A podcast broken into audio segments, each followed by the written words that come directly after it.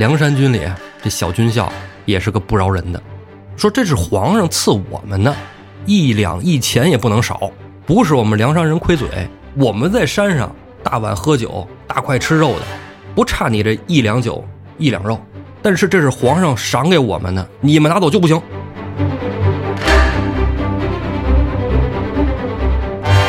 这军官就急了，：“你们这些千刀万剐的贼，以后也是贼子贼孙，梁山泊反性不改啊！阿扎泼财，你掏刀还想杀我不成？有本事你照这儿捅！我在梁山泊时候，比你丫像人多了，千刀万剐的火，一刀就扎进去。”了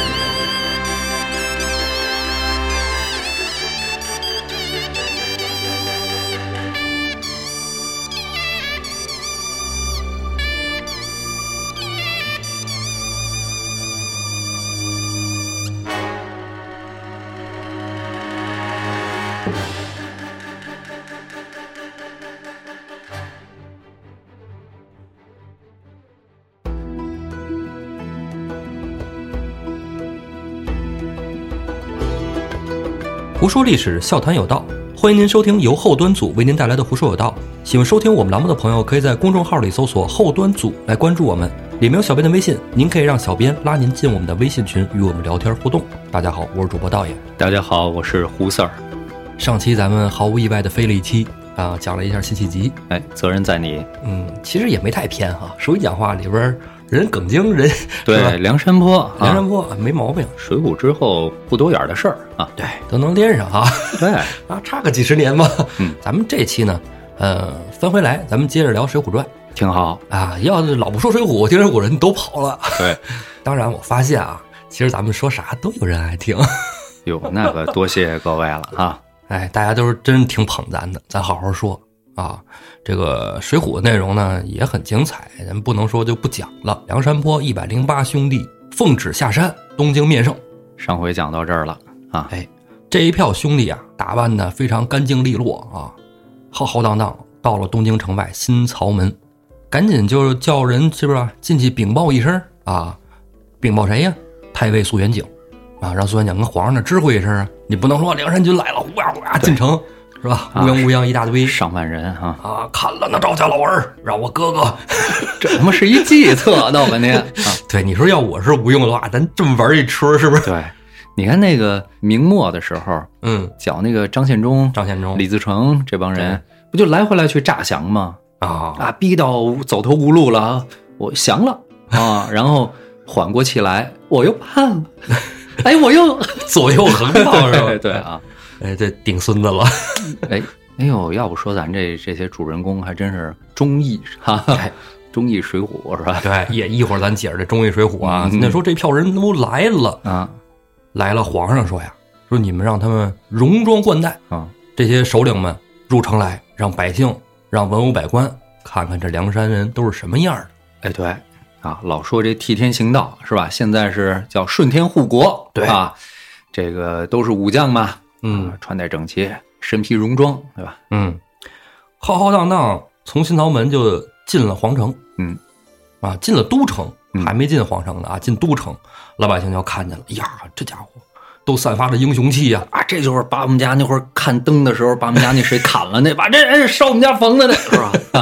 你这么说就有点，哎，打扔鸡这臭鸡蛋是吧？我操，坏了哈！没有没有没有，这一票人啊。那是真是很多都是当官的出身，就走前面的。嗯，你看那都是什么呀？五虎、八彪啊，都是英雄人物啊。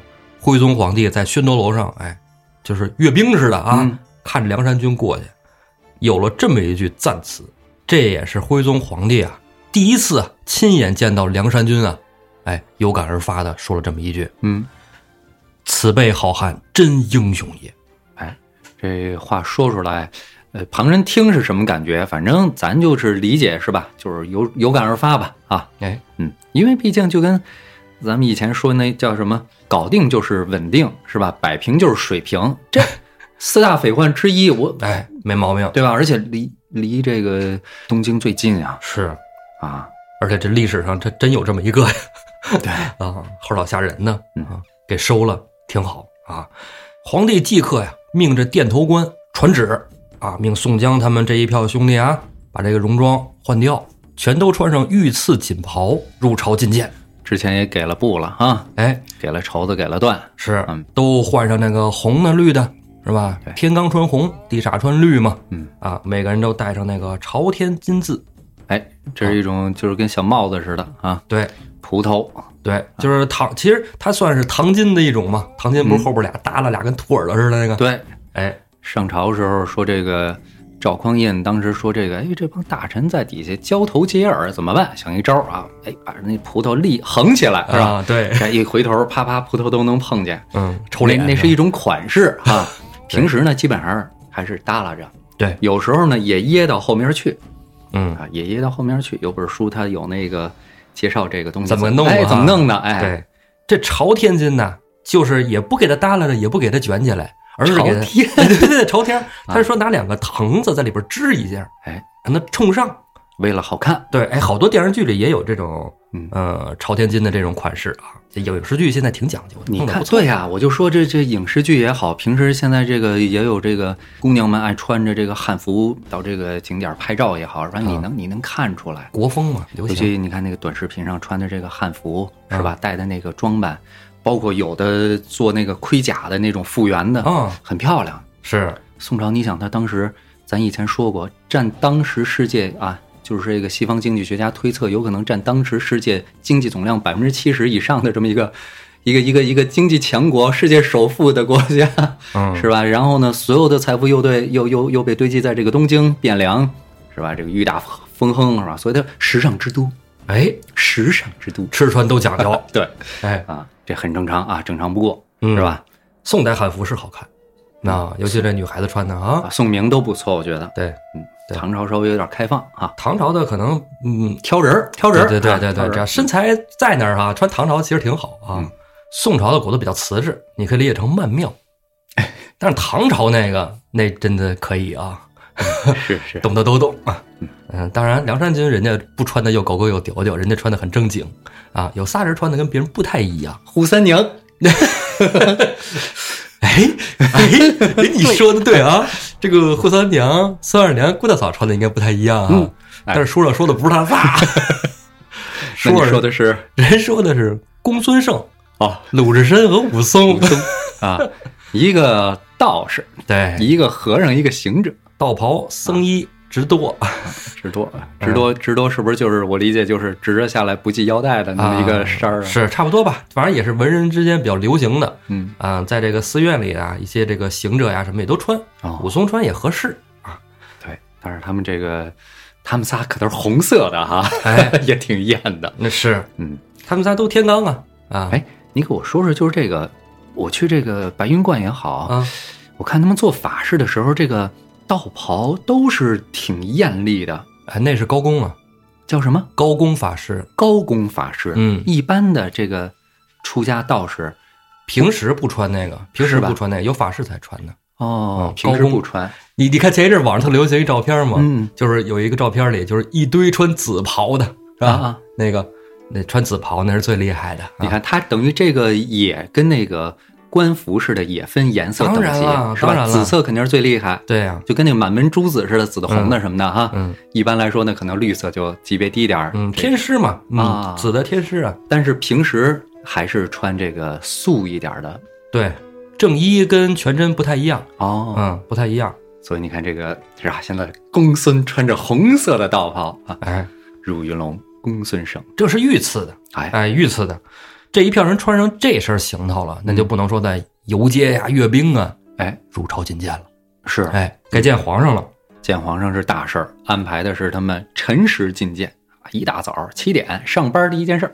哎，辰时啊，从东华门啊进到皇城里，文德殿上，皇上已经在那儿坐好等着了。嗯，宋江一百零八兄弟进到文德殿来，一一跪倒啊，山呼万岁！这没什么好说的，你到这地儿来了，你不能再说别的了，是吧？对，哎，皇帝看这票人就真高兴啊，说你这都是啊精兵良将啊，是赐御酒，一喝酒，沈梁山这帮人是真高兴啊！呃，拔出了江湖手段。没有没有，河南跟我们山东差不多啊，来，现在打一圈儿啊。不能啊，嗯，不能不能，这里有礼仪，而且觐见皇帝之前呢，就都得去学这个礼仪。对，这说到学这个礼仪，就跟那个后来清朝的时候，这个马加尔尼访华啊，这个清朝乾隆末年，马加尔尼访华，马加尔尼是英国使团啊。哎当时呢，就是为了能够跟中国更好的做生意，因为世界上哪个国家跟中国做生意，当时都是逆差，贸易逆差，是，老挣不着钱。而且呢，中国当时就开一个口啊，广东十三行，嗯，说这个英国人呢，他们以给这个乾隆拜寿的名义啊，从英国不远万里坐船半年多来到了广东啊哎，然后从广东呢特批他们可以坐船水路到这个天津这个口岸吧，我要没记错，然后再去避暑山庄觐见这个乾隆。当时就这个觐见的这个三跪九叩嗯，啊，出了一段故事。这个英国人当时他就不给你三跪九叩，为什么？他说我们见自己女王也只是单膝下跪，哎，而且我们是作为商贸特使来的使，臣，哎，我不是真给你拜寿来的，我又不是你藩属国，对啊。那你想想，和珅他们那帮人不干呀？你这当时你要拜寿来的这个环节，还有好多其他的国家呢。啊，都瞅着呢。对，你不给磕，那别的国家磕还是不磕呀？是不是？然后呢，于是就是安排必须得三跪九叩啊，还给这个乾隆皇帝上书说，这个现在这些东夷人啊，正在学习这个三跪九叩的这个礼仪啊，请您放心，一定完成任务啊。还有这么一出故事呢，到底最后跪还是没跪，磕还是没磕，这是一个历史悬案 啊。哎，那会儿为什么叫东夷呢？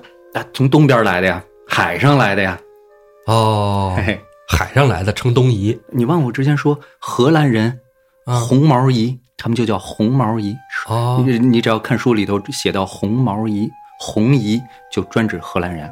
荷兰人当时是海上马车夫的年代，所以他们打炮特厉害。红夷大炮就是后来红衣大炮。哦，红衣大炮是红。他们明明以前节目里头说过的，哎，我怎么没记得有这个桥段呢？哎，有机会咱把这个夷呀，嗯嗯，好好的是吧？嗯，对一夷，对对对，好，嗯，这个嗯有点意思啊。三跪九叩啊，三跪九叩学完了吗？你们都是本土的，应该学得快，是吧？哎，嗯，宋江肯定在前面带着头啊，后边兄弟哪有不从啊？哎，说到这个镜头，你说宋江带头啊，在前头跪倒，这我就想起这个老版的水浒电视剧来了。嗯，哎呦，这个李雪健演的这个宋江跪的这一段演的真好，嗯，趴在地上把那屁股撅起来，就那把那个那个劲儿，反正演的就当时我记得挺清楚，当时我还小，我们家老爷子在边上看的时候就说：“哎，你瞧他演的那个样儿，真招人烦。”哎呦，现在想起来，谁说不是呢？哎，啊，什么演的好，嗯，演到位了。演到位了。这个皇上说喝酒，喝酒就不能跪着，是吧？哎，得每个人都得整上个食盒啥物的啊，嗯，然后哎酒杯酒碗的摆上来。按书上说呀，这趟酒从早上喝到晚上，哎，喝到了暮时，是吗？哎，哎呦，那说明喝的还真不错，有的聊，聊不能得还真好，是吧？不能光喝呀，是吧？嘿，小乙哥的是吧？嗯，对，你 嗯，别说，这梁山这帮人还真是有眼缘，对啊，有眼缘。对。这要不皇上喜欢呢？而徐宁这样的皇上说：“哎，怎么又好久不见？是，聊聊聊聊是吧？你说哎呀，这帮人是真好，皇上你是吧？给说说啊，嗯，有故人，对啊有写字儿了，嗯，皇上也喜欢。哎呀，这写的跟蔡京一样，这快来看看，真好啊，是吧？嗯，哎，估计这一天就聊这些，是吧？是嗯，小乙哥是吧？动不动啊，姐夫是吧？对，哎，你还接得爹皇上心，你别说，还再说全砍了你们。嗯，梁山这票兄弟喝的真开心，聊真好，从西华门啊就都回到大营了。哎，你看，就回去了西出啊，哎，东华门进来，西华门出去。宋江这票人前脚刚走，嗯，就有人来了，枢密院的人到了，书相啊，潼关。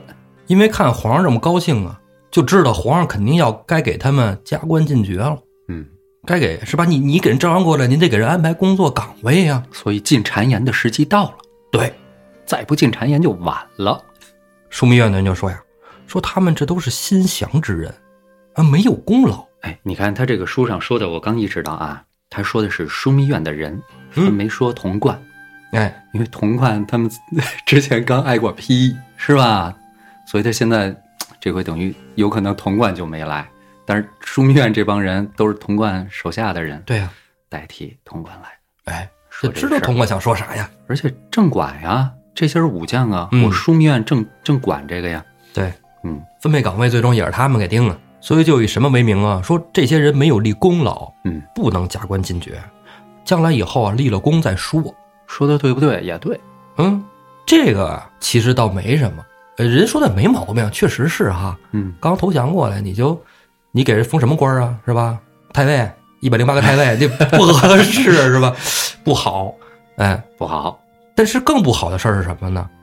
枢密院的奏折里还有一条啊，让他们啊从哪儿来的回哪儿去，各归原职。比如登州的回登州哦，啊，你是该是禁军教头的，你你回去当你的教头。就迫不及待的先给他们拆了。哎，对，比如说你你是运城的吧，嗯，你回运城待命哦，啊，你都该去哪儿去哪儿，你从哪儿来到哪儿去我操，那小七儿他们呢？啊，你是是吧？回去这个啊？那清风寨的呢？印马川的呢？我操，就各归原籍嘛。各归原籍啊，先赦了你们的罪。将来就是怎么个安排工作，你在当地立了功，到时候再说。这一下子，够损的。第二天啊，皇帝啊就把这消息通过这个传令官嗯，送到宋江大营里了。炸了。那肯定炸呀，对吧？宋江一听，这这不行啊，是吧？我们兄弟一起来的，那肯定是得在一起啊。宋江还没张嘴说呢，底下兄弟就不干了，回梁山，回梁山，走，不跟他们玩了。宋江拦都拦不住啊！为什么呀？这传令的还在这儿呢。是啊，宋江一看，赶紧就把这兄弟们制住，啊，说大家听我说啊。宋江这边安抚着梁山众人，那传令官就回去了，奏报天子了。他不敢隐瞒啊，对呀是吧？所见所闻所听所看，是吧？啊，他就是执法记录仪呀，对，是吧？回去一个回放，天子大惊，吓一跳，赶紧就把枢密院人叫来了，商量你这是你们出的主意啊？你看梁山现在这样，怎么整？枢密院啊，就借坡下驴，嗯，说皇上，这些人贼心不死，其实确实也是 个别人啊。这些人将来啊终成大患，以臣于义呀、啊，就把这一百零八人借机剿除了吧。你看看，剿匪成本多低呀！啊、皇上听了之后啊，也开始有点含糊了。操，这东西你作为天子来说吧，这个时候含糊就有点那什么了啊，有点差点劲了，对吧？你这招安招摇过市，是吧？都看着呢。而且咱们之前说过，宋代招安历朝历代最多，这也就是徽宗啊。要我说，这要换成了宋高宗赵构，一百零八个都杀了，还真不是干不出来。太好了。对，就得给他们都杀了，省得养的跟苗阜、刘正业似的。嗯，对 哎，必须都宰喽。对，这苗刘兵变哈，嗯嗯，徽宗皇帝这一反复沉吟，屏风后边走出一个大臣，给皇上来竖主心骨来了。嗯，太尉苏元景。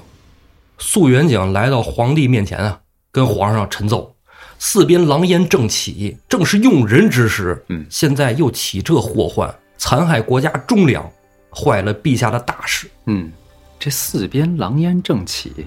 后来我其实我想了想啊，这个东西咱俩以前说没说过？就是在这个地方，呃，《水浒》就这个后来的征辽和征方腊时间上是有一些出入的啊说过。说过，说过，因为这海上之盟之后，对，海上之盟，我要没记错，是一一一八年、一一九年，就类似这个时候。对，那么海上之盟之后呢，到了一一二零年的时候呢，这个宋和金啊就已经达成了这个一个大的战略方向，就是双方加攻大辽对，啊。但是，一一二零年的时候呢，北宋发生了一件事儿，就是这个方腊称帝了啊，方腊起义给做大了。然后呢，这个童贯呢就带领着北宋大部分的精兵啊南下去平的方腊。是，啊，这个时候北边呢发生了什么呢？金国人人家可是按照约定就开始动辽国了，对，招呼了。哎，所以到了这个宋江归附朝廷啊，北宋招安宋江的这个时候，辽国应该是没有能力对北宋再进行，对吧？对这个时候辽应该是辽天祚帝，也就是辽的最后一个皇帝。嗯，辽国最后一个皇帝是天祚皇帝，他的上一任皇帝辽道宗是他爷爷啊，等于天祚帝爹娘死得早，爷爷带大的啊，然后爷爷直接把这个皇位传给了这个天祚帝。天就是上天的意思，祚就是赐福的意思啊。嗯所以这个孩子苦命嘛，从小死了爹娘嗯啊。他爷爷辽道宗死了以后呢，众人拥戴他为帝啊，娶了这个尊号。为什么可以叫他天祚皇帝啊？他不是谥号，不是庙号，他是尊号，是活着的时候就可以叫的啊。天祚就是上天赐福啊，保佑一下这个可怜的从小死了爹娘的孩子啊。结果这个天祚帝呀、他几乎是和宋徽宗差不多前后脚登基的，比宋徽宗应该晚一点儿。嗯岁数呢和徽宗也差不多。他死的时候呢，跟就是北宋灭亡和这个大辽灭亡也其实相差不远，是所以这个天祚帝跟宋徽宗其实可以说都是有一种映射。宋徽宗是画家，嗯是书法家，是对？吧？是文人才子。对这个天祚帝是职业猎手，哦哎，就好骑马打猎。对天祚帝他在咱们这个剧情年的这个时间段呢，应该是金人来袭以后啊，嗯。逃亡了，逃到山里去了。后来呢，被这个金人啊掳回来了，抓回来了，搜山捡海捉天作。死的惨，是是是死的惨。这个有一说是带着他一块儿打猎，应该是陪这个是阿骨打还是乌齐买呀？这个我不记得了啊。嗯。他想跑，对对对是。他想跑，是。结果呢没跑了，被乱马踏作肉泥，嗯好像是这个死法。这是一说。嗯。啊，当然了，不一定是真的，也有说是病死的。为什么不一定是真的呢？后来这个靖康之耻啊，靖康之变之后啊，徽钦被掳到北方以后，宋钦宗也有这么一说，说是这个打马球的时候，陪着晋国贵族打马球的时候，哎踩死了哎，踩死的。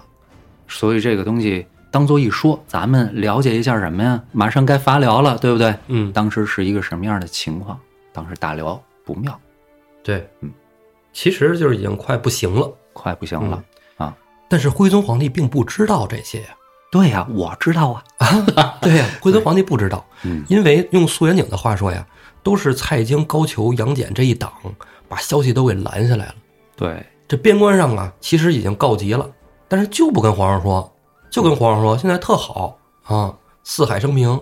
苏元景不能让他们再这么欺瞒皇上了，嗯，哎，就直接把这利害说了。现在外有边患，内有强寇，啊，宋江这一伙人招安过来，正好是他们用武之地啊，怎么能残害了他们呢？北边打也行，是南边打也行，对吧？是啊，嗯，苏元景可真坏。哎，不过人说的也没毛病，人家为了是吧，拿谁工资替谁说话，对不对？对，哎，跟皇上就说了，说你你这个我已经刚才跟你陈述利害了嗯，啊，是杀是留啊，您拿主意吧。您是天子哈。，对，皇上一听苏元景这么说，不犹豫了，即刻修书赐宋江为破辽都先锋。但是破辽都先锋这种叫临时性的呃差事，哎，咋说呢？聊胜于无啊！聊胜于无。前两句说的脑袋都差点掉了，这给个都先锋不错了。就苏元景帮着这水浒又续了，续了几十话啊。，对，充了点话费是吧？嗯，对 还，能再再唠唠啊。宋江为都先锋，卢俊义副先锋，其余诸将呢，待建功时再另行加官进爵。肃元景啊，领了圣旨，带着这皇帝的诏书啊，来到了宋江大营。啊，宋江一看，哟，这太尉来了。太尉说：“哎，马上摆香案，有圣旨。”宋江这边赶紧招呼啊，摆好了以后，素太尉展开圣旨，制曰：“舜有天下，居高尧而四海先服；汤有天下，居伊尹而万民俱安。朕自继位以来，任贤之心，夙夜弥待。尽得宋江等众顺天护国，秉义全忠，如此大才，未易轻任。哎，你看看，这还把自己比作舜，比作这个商汤呢哈，啊或者说舜有高尧辅助是吧？商汤有伊尹辅助，是这意思啊？，是，你看看我们有你是吧？啊，先给戴高帽是吧？对，然后就说事儿了。嗯，今为辽兵犯境，逆虏犯边，敕加宋江为破辽兵马都先锋使，卢俊义为副先锋，其余军将如夺头功，表身奏闻，量加官爵。他这个官职呢，其实搁咱们现在说，就是比如说有一件专项工作要做啊，那么就建立一个专项工作办公室，宋江就是这个专项工作办公室的主任，卢俊义就是副主任。至于你这个专项工作办公室到底是什么级别，没定，还没说，我理解是，其实好像是这么回事。啊，因为他伐辽回来给他那官儿，我记着才求聘，是吧？嗯，你看，但是甭管怎么说，这现在先是画饼啊，先画个饼出来。工匠人儿吧，工匠人儿了，嗯，对，旧统所部兵马，克日兴师，直抵巢穴，伐罪吊民，扫清边界。所过州府，令敕应付钱粮。如有随处官吏人等不遵将令者，悉从便以处置。就是说你还是带着你这些人，对，对吧？到了哪儿呢，给你供应一下钱粮，哎，是哎，得听军令，谁不听军令呢？你看着办。这就可以了。这句话就给后来宋江的一些行为打下伏笔。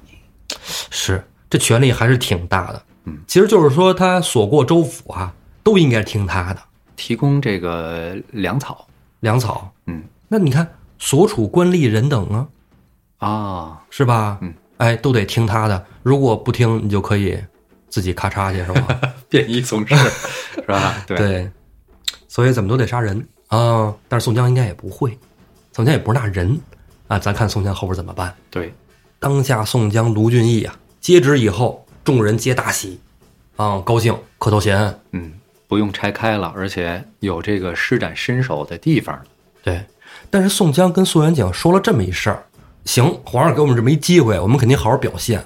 但现在呢，我们家小还都在山上呢，嗯，我去把山上的家小都给遣散了，嗯，就是该回哪儿回哪儿去，嗯，让大家都离开这个梁山啊。反正也说了，就是给职位，呃，没给不给职位的也没分房，反正，嗯是吧？我这帮人也没地儿去，在山上也不合适，啊，要不然你在山上让人咋想啊？对对吧？打完仗回来还上山吗？对，再者说了，我不给他们遣散了，回头我们前脚去打仗了，后后脚把我们家眷一锅端了，也也不行啊。吧对，所以就散开就完了。哎哎，都为良民了嘛，已经。对哎，宋元景说行，有道理啊，行，办这事儿吧。回老家该买地买地，对吧？嗯，该种地种地，是，挺好。但也没让宋江即刻走，嗯等一天信儿，这事儿我得跟皇上说。嗯，因为军人家属这是是吧，也是国家事啊。嗯，哎，就不是说你自己家事，你说你搬个家想搬哪儿搬哪儿，你是都是军人，你搬家得跟上面打招呼。嗯，宋元景回去跟皇上说，皇上一听，那这咱得支持啊，给钱，给了黄金一千两，白银五千两，彩缎五千匹。可以大手笔。哎，安家费嘛，国家不给你分房，你自己拿点钱自己安置吧。他这儿就能体现这个作者想表现什么呀？皇帝还行，哎，哎，没人给出坏招的时候，皇帝还行。嗯，宋朝真有钱，嗯，都这时候了，你说吧多招人眼红啊！他是他那个主要开支都是军费嘛。宋江带着吴用、公孙胜等等一些主要头领，嗯啊，卢俊义在这儿就压阵呗，算是。宋江带着主要头领回到了梁山。到梁山以后呢，你不是说来了就搬家，宋江没那么毛躁那什么，啊对，哎，宋江办第一件事呢，就是先祭朝天王的灵位。啊，你看，嗯，这是一件大事儿。祭献了朝天王以后，焚化了灵牌。这焚化灵牌这事儿，你怎么去解释呢？这个我没有什么好的见解。这个，因为我对这种呃那个朝代的民俗，咱咱确实不能理解。但怎么去理解这事儿啊？我是这么看的，就是大哥，你托付给我的梁山众兄弟，我已经替你安置好了。大哥，请放心，把灵牌哎焚化了，因为大哥灵牌在梁山上搁着，那他死了也是梁山之主。对，而且这个灵牌不能随便移，怎么处置呢？是吧？对吧？焚了，一缕青烟上哎天、啊！对我们都不在山上了，我们都不是说安居乐业了吧？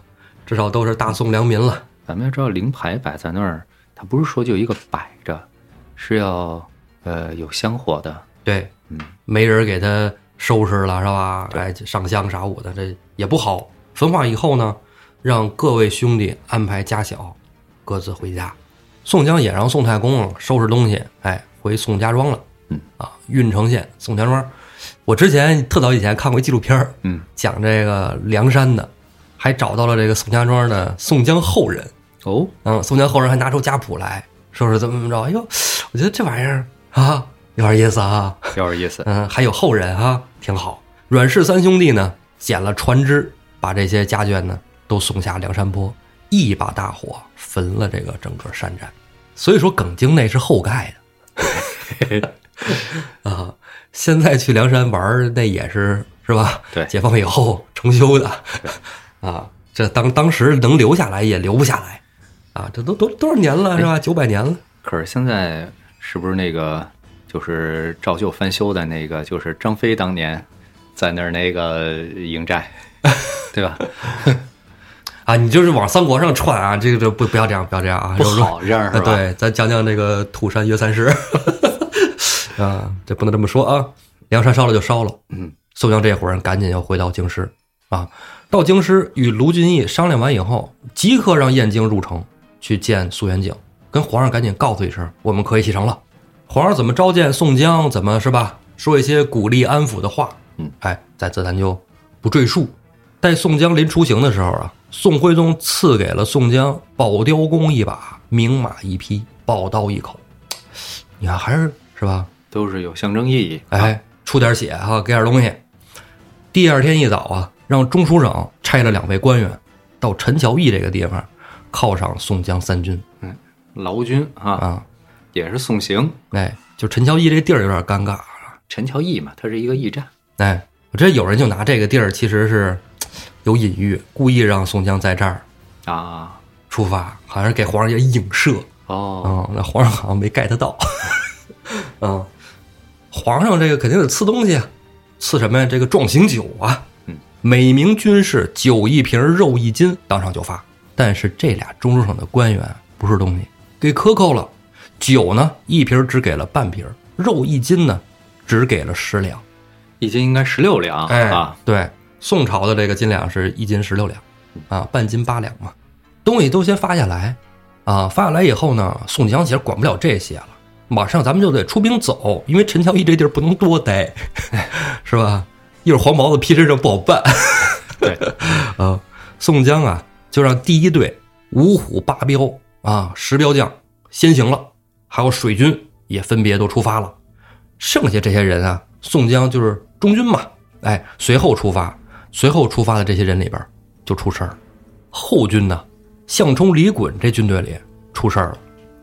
哦，哎，有一个军校啊，拿着这个酒，拿着这个肉，人家里可能以前就是卖这个酒肉的，那那肉上手一掂，哎，少。斤两不对呀，对，哎，就不干了，就抓住这发酒的副排军官就问他，说你你这个重量不够啊，你这给这东西是不是克扣了？啊，都是你们这种奸佞之徒啊，坏了朝廷的恩典。发酒肉的军官不干呢，说我怎么好利之徒了？是不是给你就不错了？啊，别那么矫情啊！梁山军里这小军校也是个不饶人的，说这是皇上赐我们的，一两一钱也不能少，不是我们梁山人亏嘴，我们在山上大碗喝酒、大块吃肉的，不差你这一两酒一两肉，但是这是皇上赏给我们的，你们拿走就不行。这军官就急了，军官直接就张嘴骂了不好听的了，说你们这些千刀万剐的贼啊，以后也是贼子贼孙，梁山泊反性不改。哎，一下给说漏了嘴了。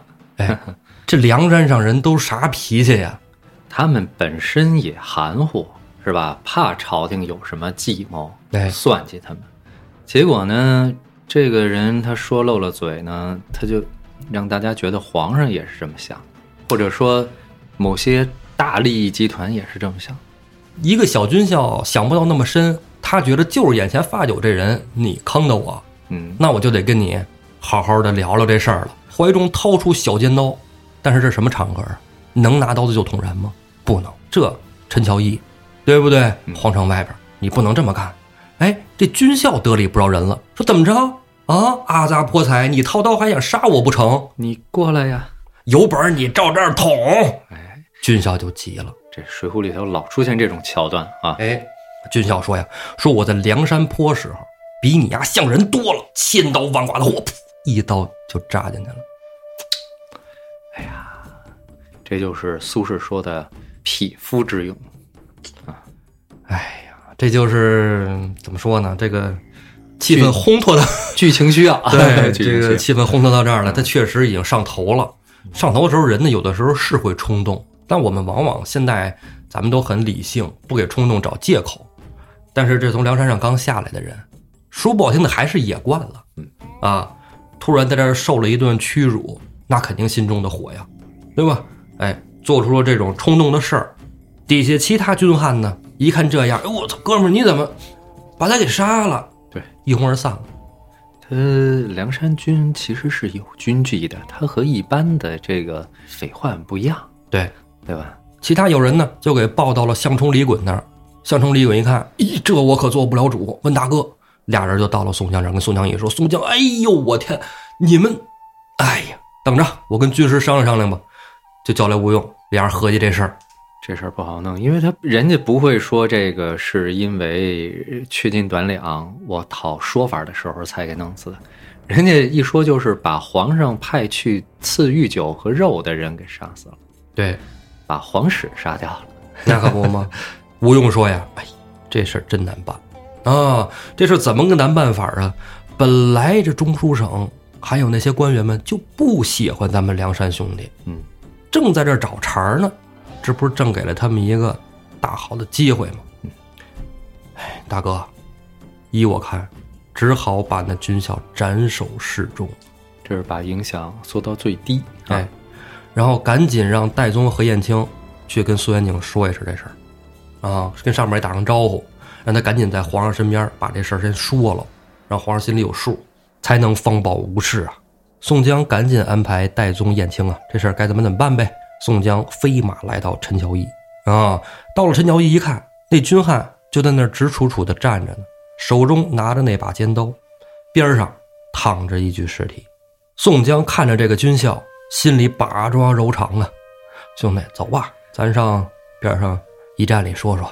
嗯啊，俩人到了驿站里来，宋江就问他当时实际情况怎么个原委，你说清楚。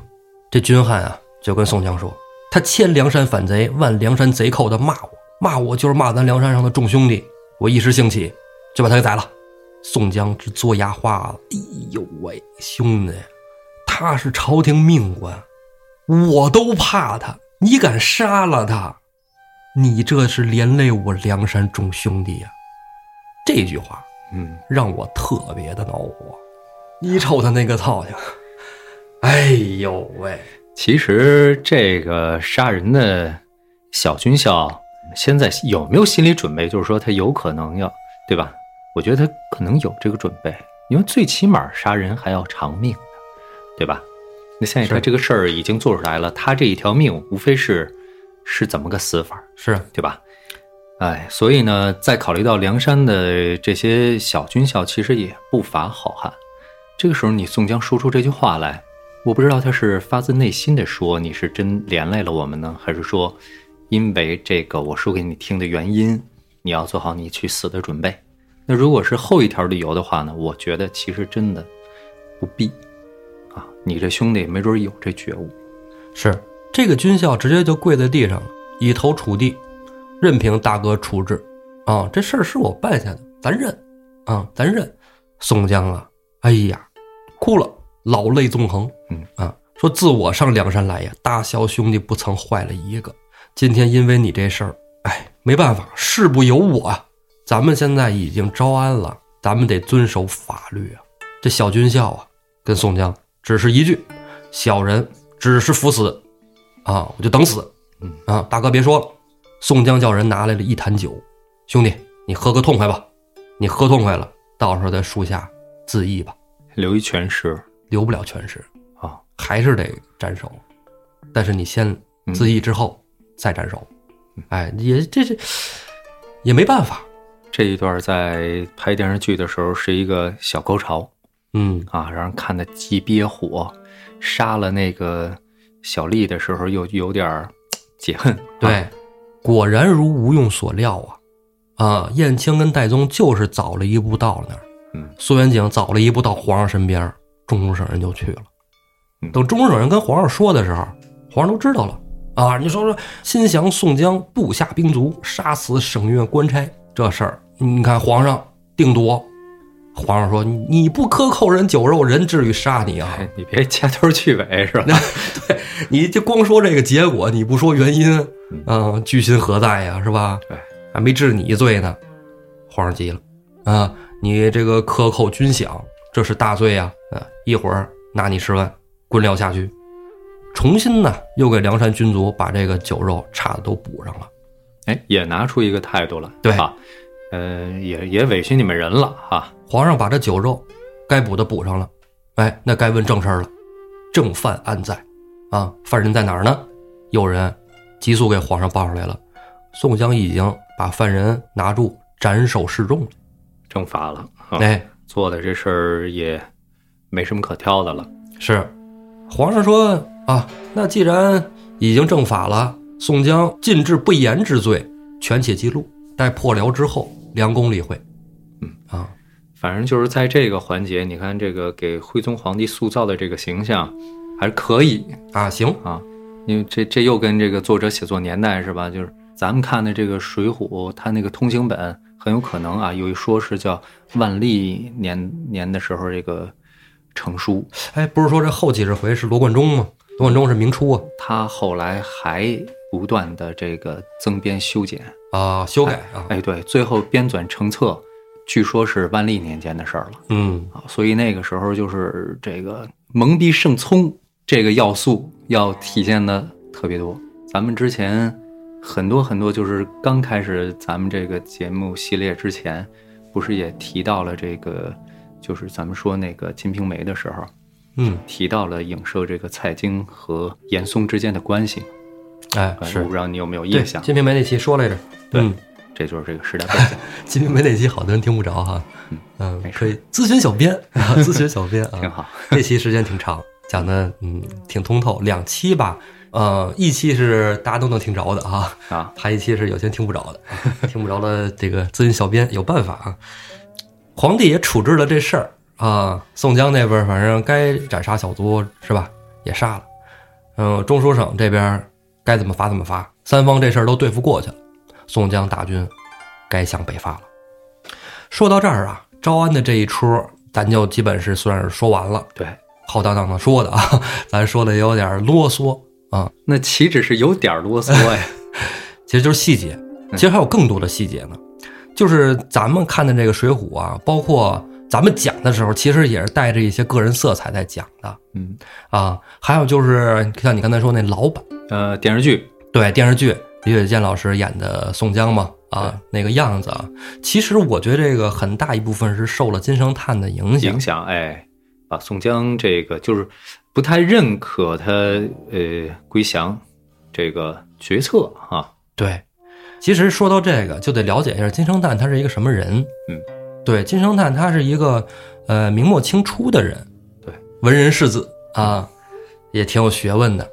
在当地的文坛啊，尤其江南这一块，也算是文坛领袖吧。嗯，呃，大威，大威，就是他处的那个时代啊，跟水浒成书的时代，他不是一朝就，对对吧？然后你看咱们水浒成书的时候，在朱元璋那时期，嗯，是吧？朱元璋对，施耐庵和罗贯中都是跟朱元璋同一时期的人嘛。对，那个时候梁山这个故事啊，写的叫《忠义水浒传》。哎，啊。是加上“忠义”这俩字儿了，就这种具有反抗精神的，是吧？我这个北方讨伐辽人，是吧？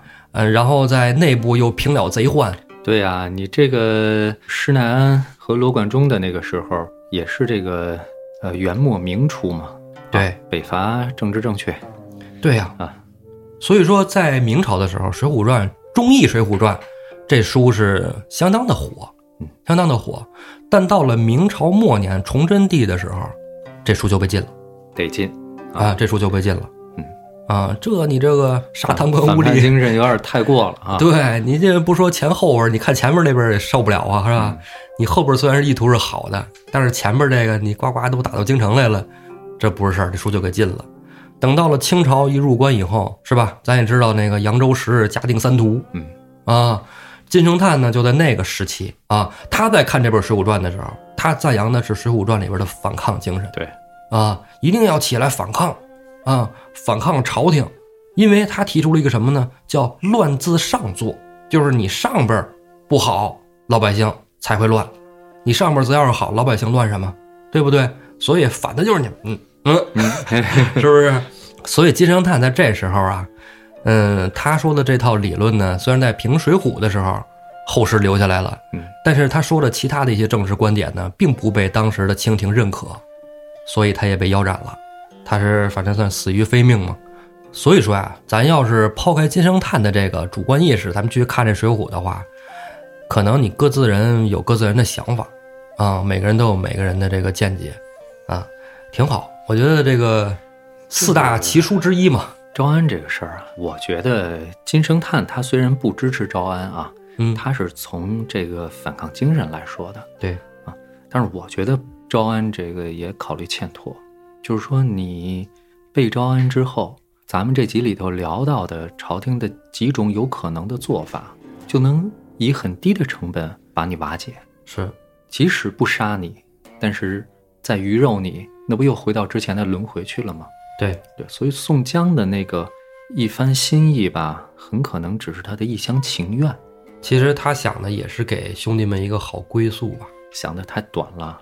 你想是这样想，但是怎么落实？你已经知道皇帝身边是吧，嗯，尽是这个奸佞，后期怎么安排这些兄弟，其实真的是一件很复杂的事儿。确实是。嗯看这个书的时候，看到现在吧，也感觉是，他说有的时候觉得招安是好事儿，有的时候就觉得，哎呀，不行，招安就是送死。嗯啊，这里边要说看得明白的，还是鲁智深呢。嗯 啊，在菊花大会上，鲁智深就提出来了嘛，说皇上是没问题，但是皇上下边的大臣可不见得能行哦。对，跟宋江就点过，哎，宋江反正听没听呢，这已经招安了啊。招安之后呢，就该打辽了。打辽其实说实话，咱们之前讨论过，它是虚构的，嗯，它是虚构的。所以呢，我跟胡子呢并没有说特别强的意愿想讲这段儿，但是他在通行本里又有，所以我们还是把这个打聊这儿该说说说对，啊。那什么时候伐辽呢？那就是下一期 啊，下期伐辽。感谢朋友们收听，咱们下期再见。